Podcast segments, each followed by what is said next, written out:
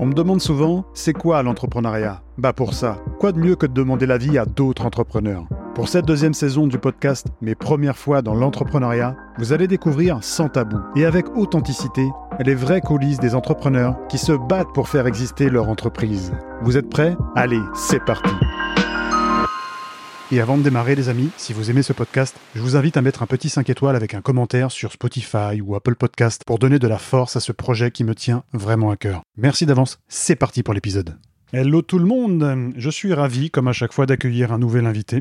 En l'occurrence là je vais accueillir Jordan, Jordan Loricella qui est créateur de contenu. On va parler avec lui de son parcours entrepreneurial qui a été extrêmement riche, toujours sur la thématique des premières fois parce que c'est un petit peu le concept du podcast. Jordan, merci d'avoir accepté l'invitation. Je te laisse te présenter et nous dire qui tu es. Salut Alexandre, merci pour l'invitation.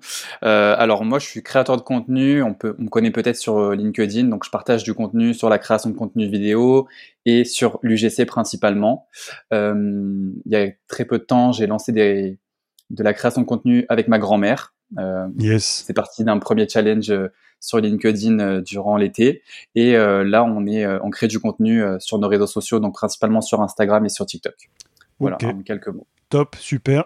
Puis le challenge, je pense, avec ta grand-mère, tout le monde l'a vu. C'est vraiment génial, en tout cas, de, pouvoir l'intégrer dans, dans, tes projets. Petite question par rapport à l'UGC aujourd'hui, pour celles et ceux qui nous écoutent, qu'est-ce que c'est exactement? Alors l'UGC, c'est un contenu qui va être créé par des personnes lambda, donc des personnes qui ne sont pas connues euh, publiquement sur les réseaux sociaux.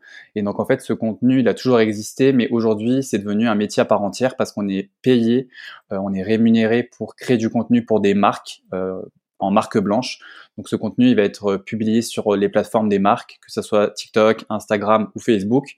Et ce contenu, il a deux natures. Donc la première, c'est euh, un contenu qui va être publié en publicité pour augmenter les ventes, donc en, en ads, et un autre contenu qui va être en organique donc sans publicité et en fait le contenu va vivre naturellement sur euh, les plateformes de la marque. Ok, très clair, super intéressant pour moi. On va parler du coup d'une de tes premières fois, c'est ton premier lancement dans l'entrepreneuriat. Alors pas sur le domaine de, la création de contenu ni de, du domaine de l'UGC parce que tu as eu une vie justement avant tout ça.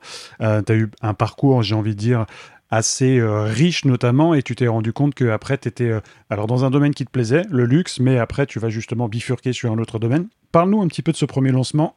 Comment c'est venu? Est-ce que c'était vraiment euh, bah, une idée déjà toute faite dans ta tête? Dis-nous en plus. Alors, j'ai toujours été passionné par le luxe, par euh, vraiment par différents domaines, que ce soit la mode, euh, que ce soit le yacht, l'automobile, etc.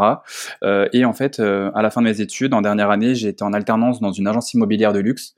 Et là, c'est vraiment là que je me suis rendu compte que j'étais passionné par, par ce secteur. donc, j'étais en chargé de communication dans une, dans une agence sur la Côte d'Azur. Et par la suite, à la fin de ces études, je me suis dit pourquoi pas me lancer moi aussi dans, dans le luxe et euh, accompagner des entreprises sur les réseaux sociaux, donc plus un aspect euh, community manager, donc gérer des pages Instagram et TikTok euh, dans le luxe. Donc euh, mon projet c'était ça, être consultant digital. Ok, hyper intéressant. Tu te lances, tu as déjà euh, un portefeuille, tu as déjà des clients, tu sais où est-ce que tu vas aller chercher, ou tu vraiment tu pars de zéro, comment, comment tu t'y prends? Alors en fait je pars euh, vraiment de zéro à cette période-là et je me dis que bon le luxe c'est un domaine assez fermé etc. Mais moi je commence à faire un petit peu mon, mon, mon réseau et juste avant ça en fait en parallèle je m'étais lancé sur Clubhouse à l'époque pour ceux qui se rappellent et j'animais en fait des rooms, donc des podcasts un peu en live sur le luxe et j'ai vraiment monter une communauté dessus, euh, un réseau un peu local sur la Côte d'Azur autour du luxe. Et je me suis dit, bah, ça peut être intéressant parce que tout le monde m'a dit, euh, tout le monde m'a donné plein de tips, etc. Et c'est pas quelque chose qu'on voyait encore euh, sur le luxe à cette époque. Et ça m'a donné en fait envie de me lancer euh, dans ce domaine-là à mon compte. Ok, hyper intéressant. T'es resté combien de temps du coup dans cette activité-là? Je suis resté environ un an, on va dire, et euh, ça s'est pas passé comme je voulais. Ah, ok. Bon, tu vas nous en dire plus après. Euh, on parle souvent de quand on est entrepreneur justement de l'importance du réseau. Donc on va évoquer avec toi du coup cette première fois où tu as fait ton premier networking. Networking, pardon. Dis-nous en un petit peu plus. Alors en fait à cette période, donc je pars de zéro et je me lance dans l'entrepreneuriat et en fait je me dis qu'il faut que je rencontre des clients et que qu'il faut que j'échange avec des vraies personnes euh, en, physique pour euh, bah, pour que ce soit mes futurs clients. Et je me dis bah pourquoi pas euh, faire un premier networking sur sur Cannes. Et en fait donc je me rends à ce networking vraiment terrorisé parce que je connais personne dans mon domaine. Je connais aucun autre entrepreneur. Je suis tout seul, que ce soit dans ma famille ou dans mon cercle proche d'amis. Et en fait, je me dis que c'est la seule solution de d'aller chercher des clients, de, de sympathiser avec d'autres entrepreneurs et de parler en fait de, mon métier. Et en fait, j'arrive à ce, cet événement-là, bah, vraiment junior, un peu timide, etc. Même si on me met à l'aise, je suis quand même pas, je me sens pas vraiment à ma place parce que c'est une toute première fois. Euh, tu viens tout seul, donc euh, bah, tu sais pas trop comment faire, tu as tes cartes de visite, tu as la voix qui tremble, même si tu, tu prépares un, un pitch, etc. Mais euh, c'est euh, une belle expérience, mais euh, très stressante en tout cas. Ouais, stressante au début parce que justement, tu n'as pas cette expérience-là. Qu'est-ce que tu conseillerais au Jordan d'il y a quelques années s'il devait retourner du coup à un, un événement, networking, rencontrer des gens, il y a ce stress en lui, qu'est-ce que tu aurais envie de lui dire? D'analyser tout de suite quand tu rentres dans l'événement quelle personne avec qui tu, ça va pouvoir matcher, euh, analyser plutôt les personnes qui sont seules en train de boire un verre, et surtout, euh, ce qui pourrait me servir à l'heure d'aujourd'hui, c'est surtout bah, trouver euh, un icebreaker, quelque chose qui va briser la glace autour de la nourriture, autour de la boisson, etc. Et en fait, ça c'est parfait pour euh, entamer directement la conversation sans tout de suite en fait euh, parler de la vente, mais plutôt s'intéresser à l'autre en fait tout de suite. Et c'est ça aujourd'hui primordial. On a tendance à croire ça justement que on va tout de suite aborder euh, les aspects du produit pour vendre parce que c'est ça qui va faire en sorte qu'on va l'attirer en tant que client. Mais on se rend compte, moi je me suis rendu compte quand j'ai démarré mes premiers rendez-vous justement en, en présentiel, avant d'être à mon compte, j'avais été avec un mentor faire des rendez-vous dans une ancienne structure et je me suis rendu compte que toute l'heure du rendez-vous, la personne en question n'avait absolument pas parlé du produit, pas une seule fois. Ils ont parlé du beau temps, ils ont parlé de baseball, ils ont parlé de plein d'autres choses différentes et j'ai dit à la fin à, ce mentor, mais comment ça se fait que vous n'avez pas vendu ce produit? Et il me dit, mais tu verras, la semaine prochaine, on va le signer. Ce qui est intéressant, c'est de parler avec ta personne en face de choses qui sont un petit peu différentes pour enlever ce climat de pression, entre guillemets. Et ça a fonctionné une semaine après, justement, il avait, signé avec nous. Donc, tu as, as, vraiment raison sur ça. C'est hyper important de, de trouver un petit peu ce, ce, facteur qui va briser cette glace pour rentrer en relation avec ton, prospect et donc ton futur client. Ça nous amène du coup à cette troisième première fois où tu nous parles de ton premier client, mais cette fois-ci dans le luxe. Comment il est venu ce premier client? Alors mon client, il est venu à moi. Euh, je crée du contenu sur le luxe. Du coup, euh, j'ai vraiment mis euh, tous les leviers d'acquisition dans ma poche pour bah, pour trouver le plus facilement possible des clients. Et en fait, je crée du contenu sur, euh, sur TikTok en partageant des bonnes adresses euh, locales sur le luxe, euh, des nouvelles tendances, plein de choses en fait vraiment autour du luxe, autour de la Fashion Week, etc. Et en fait, c'est un créateur de contenu qui a une agence TikTok et qui m'a contacté et qui cherchait en fait un créateur UGC pour euh, son client qui était dans le luxe, donc une application euh, de location de voitures premium. Et donc en fait, je collais à 100% au persona parce que j'étais un jeune entrepreneur qui parlait de luxe et qui se lançait. Et, euh, c'est là que je suis tombé en fait dans, l'UGC et que j'ai commencé aussi à avoir mon premier client. Top, donc ça c'est plutôt cool. Tu nous as dit tout à l'heure que justement ça s'est pas forcément passé comme tu le voulais. Pourquoi Qu'est-ce qu'il y a eu justement comme frein, comme blocage? Est-ce que tu peux nous en dire euh, justement davantage sur, euh, sur cette partie-là? Alors, euh, il y a eu beaucoup de choses, il y a eu beaucoup de chamboulements par rapport à ça. C'est surtout bah, déjà le fait de se dire qu'on est entrepreneur et qu'on est seul toute la journée. C'était quelque chose de très dur à assimiler. De... Les, les montagnes russes au niveau des humeurs, c'était une toute première pour moi. J'ai toujours été en alternance, en stage, etc. En, bah, dans les bureaux en physique avec d'autres d'autres collègues. Et là je me retrouvais vraiment tout seul face à mes doutes et à mes peurs chez moi. Et euh, et surtout de pas avoir de personnes à qui parler d'autres d'autres épaules sur qui t'épauler avec d'autres entrepreneurs. Donc ça c'était très dur au niveau de la, de la, solitude et de la gestion de mes émotions. Et euh, surtout le manque de clients ça ça a été vraiment euh, un gros facteur euh, crucial dans cette année en fait parce que j'avais vraiment du mal à, à trouver mes clients. J'ai jamais été commercial, j'ai jamais été euh, et en fait la partie de création de contenu est arrivée après, mais euh, j'avais vraiment j'étais pas à l'aise en fait à aller aux autres, je savais pas comment démarcher mes clients, comment les trouver, etc. Et euh, ça, ça a vraiment été euh, beaucoup de, stress et d'angoisse sur euh, ma recherche de premiers clients. Tu l'avais anticipé cette partie-là, c'est-à-dire que tu te dis tiens, je vais monter mon entreprise, je vais monter mon premier projet, ok, c'est cool. Comme tu dis, quand tu étais salarié, tu étais avec d'autres collaborateurs, des stagiaires, t'échangeais, il y avait une interaction. T'avais anticipé le fait que tu n'en aurais pas justement en te lançant seul? Alors pas du tout. Franchement, c'est quelque chose que j'étais loin de penser à, à, ça. Je pensais vraiment que ça allait être rapide. Je me suis dit, euh, j'étais un peu trop confiant, je pense. Je me suis dit, euh, je suis jeune, on va me faire confiance. J'ai commencé à faire à avoir des petites relations par rapport à, au luxe, etc. On va me tendre la main. Et puis on m'a souvent fait miroiter aussi bah, que des contrats allaient se signer. Et, et en fait, voilà, je suis un peu arrivé comme un poussin dans, ce domaine-là et je suis vite tombé du on va dire, parce que on m'a fait croire monts et merveilles. Et en fait, au final, rien ne s'est signé comme je voulais. Et, et j'étais vraiment déçu par rapport à ça. Des personnes qui voulaient travailler avec moi à mon lancement et, et en fait, ça s'est jamais fait. Oui, il y a une grande différence entre les gens qui te disent oui, oui, c'est bon, je vais te suivre. Une fois que tu es prêt, une fois que tu as lancé l'offre, le produit, en règle générale, il n'y a plus personne. Donc c'est vraiment important de bien préqualifier les choses, mais c'est pas forcément toujours évident. Donc première expérience dans le luxe, ça va pas forcément dans le sens que tu veux. Après, tu vas du coup te lancer dans la partie UGC, notamment, on va y revenir. Euh, là, on aborde avec toi une quatrième première fois où c'est la première fois que tu arrives un petit peu sur LinkedIn. Aujourd'hui, tu es très présent, tu as une bonne communauté. Euh, est-ce que tu peux nous parler de cette première fois justement où tu as posté, les doutes que tu as eus, s'il y en a eu, ou au contraire, est-ce que tu étais à l'aise dès le début comme tu l'es actuellement? Alors, je suis arrivé vraiment sur LinkedIn pour me dire c'est un peu ma dernière chance. C'est soit tu crées du contenu, soit euh, tu, fermes tout et tu retournes au salariat. Et en fait, je poste pour poster parce que voilà, c'est un peu la mode, tu es entrepreneur, tu vas trouver tes futurs euh, clients dessus, tu, tu, mets en avant ton personal branding, etc. Je poste euh, pour histoire de poster, on est à l'époque, euh, on est en 2021, c'est un peu la trend des sondages, etc. Donc je fais pas mal de sondages autour du luxe, euh, ça prend pas forcément, et puis je poste sans forcément avoir une vraie stratégie derrière d'acquisition. Donc euh, bon voilà, il y a des réactions, il y a des likes, etc. Mais derrière, ça convertit pas. Hmm, ça convertit pas. Et comment tu vas faire justement pour améliorer les choses? Est-ce que tu vas prendre du recul? Est-ce que tu vas t'inspirer d'autres créateurs? Comment on fait pour justement se dire il faut que je prenne justement du temps pour moi. Tu vas t'inspirer, tu vas aller créer, tu vas aller chercher des vidéos, tu vas aller euh, lire. Comment tu fais justement pour te dire, ok, il faut que je change les choses, il faut que j'arrête d'être un petit peu dispersé, entre guillemets. Qu'est-ce que tu mets en place pour justement faire en sorte de te recentrer sur euh, l'objectif principal, c'est-à-dire réussir? Bah, Durant cette période-là, j'essaie vraiment de varier les formats, donc euh, parler beaucoup plus de moi, euh, de mettre en avant des photos et faire du storytelling pour parler de mon, de mon aventure entrepreneuriale, sans forcément parler de, mes défaites, parce que là, cette période-là, je veux pas dire que je fais pas de CA, j'ai vraiment envie de montrer que ça marche pour moi. Et surtout dans le luxe, c'est un peu mal vu de, de montrer qu'on est dans le luxe et on a une étiquette d'une personne qui est dans le luxe, euh, qui est riche, qui a tout ce qu'elle veut, etc.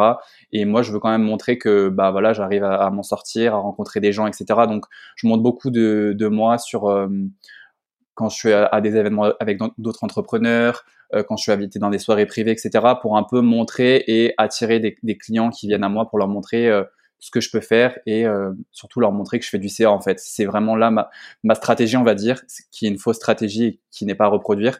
Mais en fait, je me suis mis un, un voile devant les yeux pour montrer euh, bah, une autre personne que, que je ne suis pas du tout dans la vraie vie. En fait, sur LinkedIn, je montre une image à cette période-là et dans la vraie vie, je suis une autre personne. Je suis vraiment en totale dépression parce que du coup, ça va pas et euh, je veux montrer en fait sur LinkedIn que je veux y arriver mais euh, je suis pas prêt encore à montrer que ça fonctionne pas. C'est hyper touchant et inspirant ce que tu racontes. Faut avoir du, du, courage justement et une force intérieure pour le, le dire en tout cas de cette façon-là parce que tu es en train entre guillemets de te voiler la face, tu veux montrer que tout va bien alors qu'au final à l'intérieur c'est vraiment très compliqué.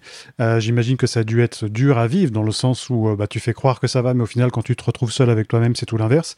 Qu'est-ce que tu conseillerais à quelqu'un qui souhaite justement se lancer sur les réseaux pour euh, parler soit forcément de, pas forcément de lui, mais de son contenu, de son projet? Qu'est-ce que tu lui conseillerais prioritairement? Bah, En premier lieu, déjà, de ne pas se voiler la face parce que c'est inutile et euh, créer du contenu qui va vous ressembler avant tout, c'est vraiment la, clé. Euh, D'abord du contenu qui plaît à soi-même et après toucher ses clients, c'est déjà super important de faire du storytelling, de montrer ses réussites, ses faiblesses, etc. C'est vraiment ce que les gens veulent voir aujourd'hui sur les réseaux sociaux, une vraie authenticité. Et surtout, ce qu'on veut voir, c'est pas forcément des gens qui lèvent des millions, mais c'est comment tu vas faire, par quelle étape tu es passé de ta vie pour arriver à ce stade-là, en fait. Et euh, c'est ce qui marche aujourd'hui sur LinkedIn, des posts storytelling, même s'il y a des posts de vente. Mais surtout, ce qu'on veut savoir, c'est en fait, euh, on a un peu cet esprit voyeur. On veut savoir ce qui s'est passé dans ta vie, euh, qu'est-ce que tu as enduré, comment as fait, combien tu as fait de CA, comment tu as réussi pour faire ça. Vraiment, on veut savoir les coulisses et c'est ça aujourd'hui qui intéresse, euh, qui intéresse les gens et qui va en inspirer plus d'un en fait. Tu parlais de millions d'euros, de ceux qui justement mettent ça en avant en faisant croire que l'entrepreneuriat c'est facile. Qu'est-ce que tu as à dire par rapport à ça, ton ressenti Est-ce que c'est une bonne attitude entre guillemets? Est-ce que ça fausse un petit peu l'image justement de l'entrepreneuriat? C'est quoi ton avis par rapport à ça? Bah, J'ai un peu un avis partagé. Euh, on prône beaucoup que l'entrepreneuriat, c'est simple, tout le monde peut lever des millions d'euros maintenant aujourd'hui avec la facilité des réseaux sociaux. Mais derrière, il y a une vraie stratégie, il y a une stratégie d'acquisition, il y a une stratégie de contenu, etc. On n'arrive pas demain en faisant un post et en, en vendant un e-book, enfin 500 e-books d'un coup, tu vois. Et en fait, derrière ces, ces gens-là qu'on voit sur LinkedIn qui réussissent, ils sont rarement seuls, ils se font accompagner ou ils ont fait des, des grosses formations de vente, etc. Et euh, je pense qu'il y a un manque aussi d'authenticité de certaines personnes euh, qui aujourd'hui, euh, qui ont des grands noms sur LinkedIn et qui ne vendent pas en fait derrière, qui ont une communauté de 20, 30, 40, 50 000 abonnés, mais qui derrière font zéro euro de CA. Et en fait, c'est juste un peu du bluff pour montrer qu'on est influenceur et, et voilà, j'ai fait tant de CA, etc mais derrière euh, ça suit pas. Et en fait euh, je pense que aujourd'hui ce qui prime c'est de montrer qui on est et euh, ça passe aussi par le contenu. Donc des posts storytelling des posts vente mais je pense qu'il n'y a pas besoin de se mettre une facette et de montrer que tout est beau et rose dans l'entrepreneuriat en fait. Bah surtout que ça sert à rien parce qu'après à un moment donné quand tu vas te lancer tu vas te rendre compte que c'est tout l'inverse. Donc ces gens là comme tu dis qui ont à peu près 50 000 abonnés ils induisent en fait en erreur les gens qui ont espoir que ça fonctionne. Tiens, j'aimerais comme lui avoir 50 000 abonnés, mais s'ils avaient, justement euh, toutes les infos et l'envers du décor, je pense que ça changerait un petit peu de, stratégie. Donc c'est important d'être soi-même, d'être authentique, pas forcément d'avoir un paquet d'abonnés. Euh, encore une fois, avoir 50 000 abonnés, mais comme tu dis, zéro vente, ça sert à rien. Si tu as 5 000 abonnés et que tu engages justement tous les mois des gens qui te suivent et qui te font vivre, là, ok, on parle vraiment de quelque chose de concret. Donc c'est plutôt euh, vers là, je pense qu'il faut, qu'il faut se tourner. Merci à toi pour ta transparence. On n'a pas terminé, mais ça, ne m'empêche pas quand même de te remercier en milieu d'épisode. On va parler du coup avec toi de ton premier client, non pas dans le luxe que tu nous as détaillé tout à l'heure, mais cette fois dans l'UGC. Comment il est venu? Ce que tu as été le chercher? Tu as sorti une canne à pêche? Tu as été loin? Dis-nous tout. Bah, du coup, comme je disais, euh, je vais reprendre un peu ce que je disais juste avant, mais je crée du contenu en fait en parallèle pour euh, me faciliter un peu la vie et à trouver mon premier client sur TikTok. Et euh, je crée du contenu pour euh, augmenter ma visibilité. Et euh, ce client est venu à moi. Donc c'était une agence TikTok et euh, un entrepreneur qui, qui, qui, avait des clients dans des gros clients du coup et également un dans le luxe.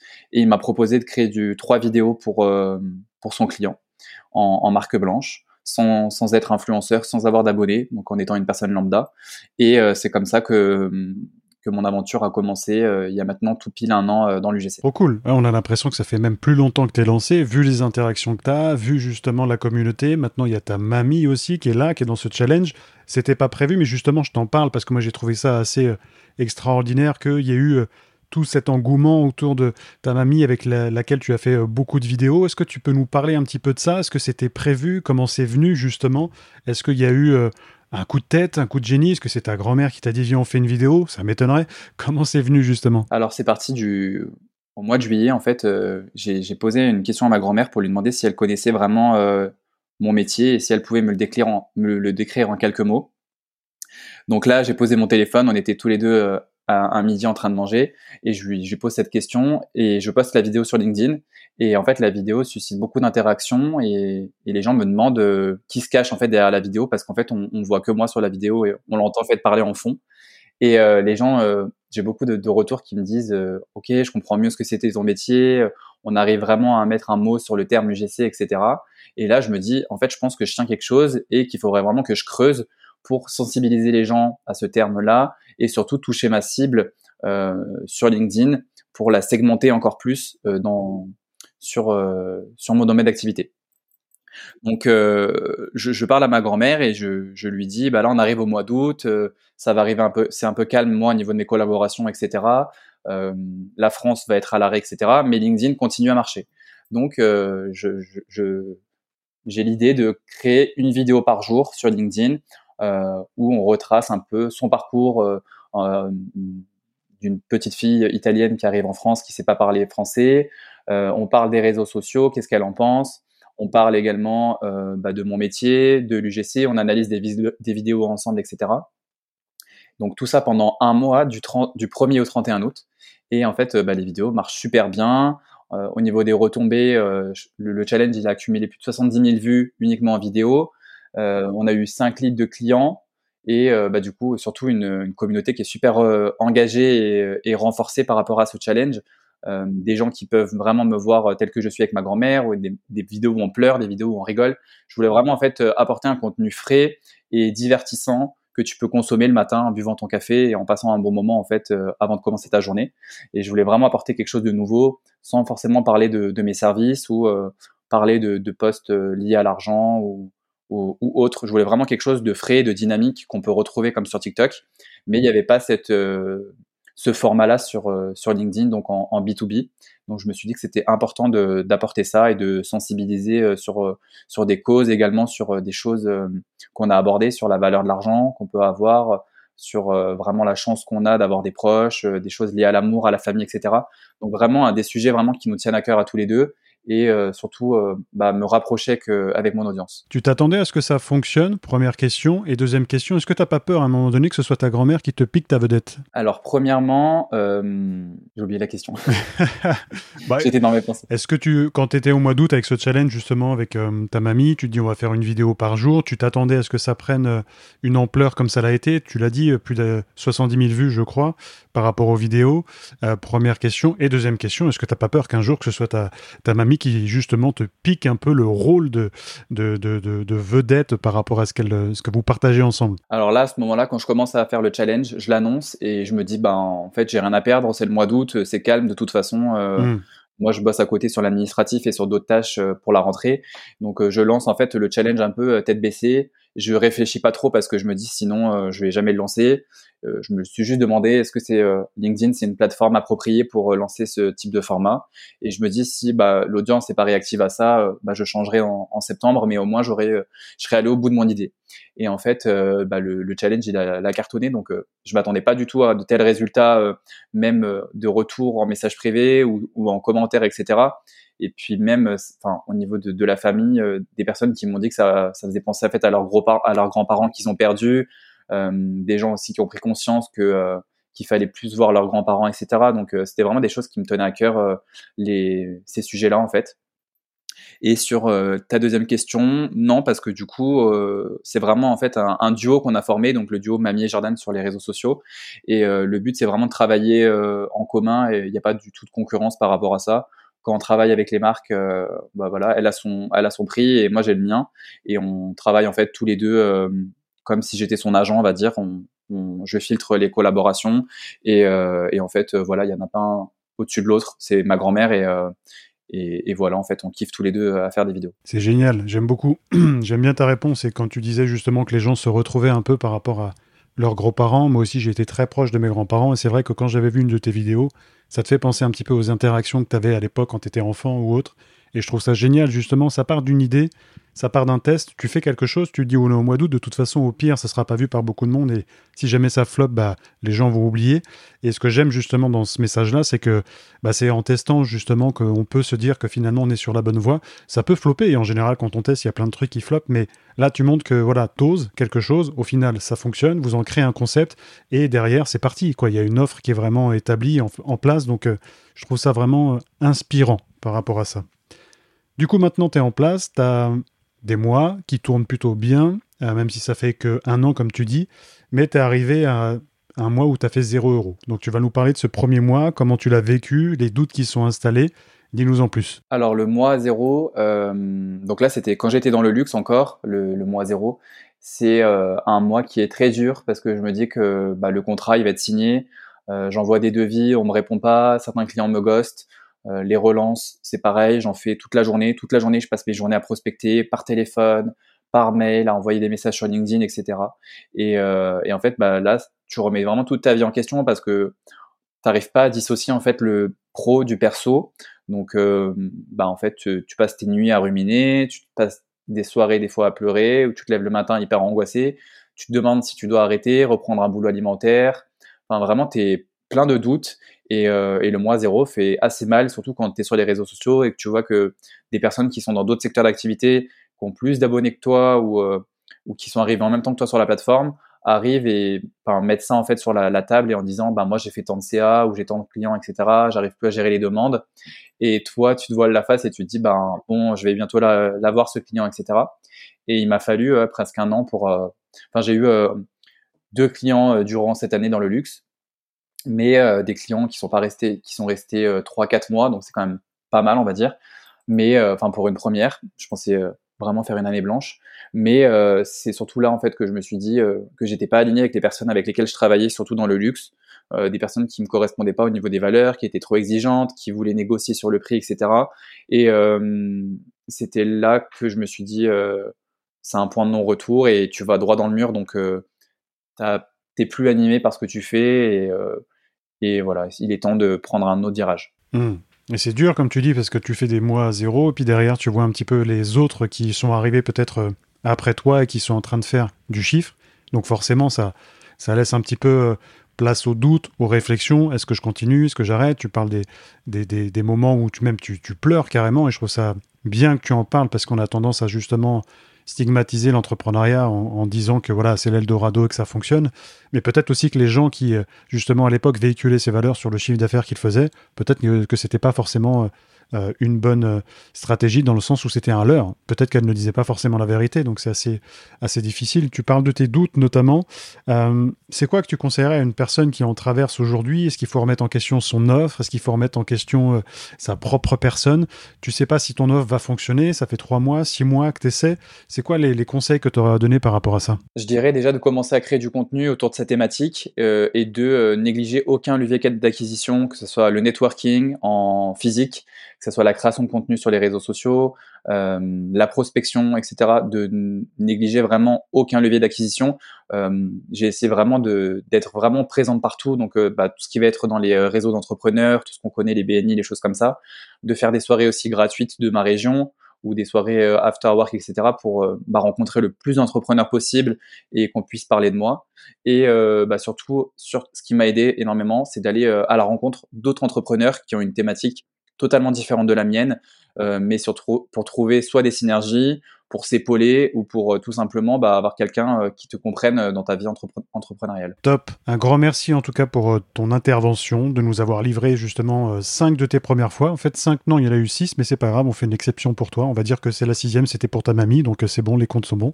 Donc un grand merci pour ça. Et puis on va quand même te poser une dernière question avant de partir. Qu'est-ce que tu conseillerais au Jordan d'il y a quelques années qui n'était pas dans l'entrepreneuriat, qui sera en face toi Est-ce que tu lui dirais, vas-y, lance-toi, mais attention à ci, attention à ça, ou une personne qui nous écoute et qui euh, a des réflexions actuellement pour justement savoir si c'est le bon moment pour lancer son business, quels sont les conseils que tu lui donnerais? De penser stratégie et de créer du contenu qui, qui est en phase avec toi-même et dans un second temps qui va toucher ta cible de clients, mais de surtout penser à toi avant euh, en créant du contenu. C'est super important d'avoir quelque chose qui te reflète et euh, surtout penser régularité pour euh, créer du contenu qui va te plaire à toi et que tu puisses tenir sur le temps. C'est le, plus important. Top. Un truc que tu ne referais plus justement que tu as pu faire ces, ces, dernières années, ce serait quoi? Me lancer sans réseau, sans, sans, sans, avoir déjà des premiers clients, sans parler de, de mon offre, sans sonder mon audience vraiment me mettre lancé tête baissée en me disant euh, ok je connais deux trois personnes euh, c'est dans la poche alors qu'en fait euh, non il faut pas faire confiance aux autres tant que c'est pas signé. Et aujourd'hui ça m'a vraiment servi de leçon. Je ne commence rien tant que j'ai pas eu la compte sur mon sur mon sur mon compte. Enfin tant que j'ai pas reçu l'argent sur mon compte. Et surtout enfin j'ai arrêté de croire tout et n'importe quoi. Donc maintenant tant que c'est pas signé j'ai un vrai processus. Donc voilà, vous faire, se faire confiance à soi avant tout et euh, arrêter d'écouter tout le monde. Ok, peu importe le domaine d'activité, les qualités essentielles selon toi pour se lancer dans l'entrepreneuriat, ce serait quoi? Euh, Ne pas avoir peur de travailler, ne pas compter ses heures, euh, être passionné avant tout par son secteur d'activité plus que l'argent, parce qu'on n'est pas riche du jour au lendemain, c'est ça c'est une fausse croyance.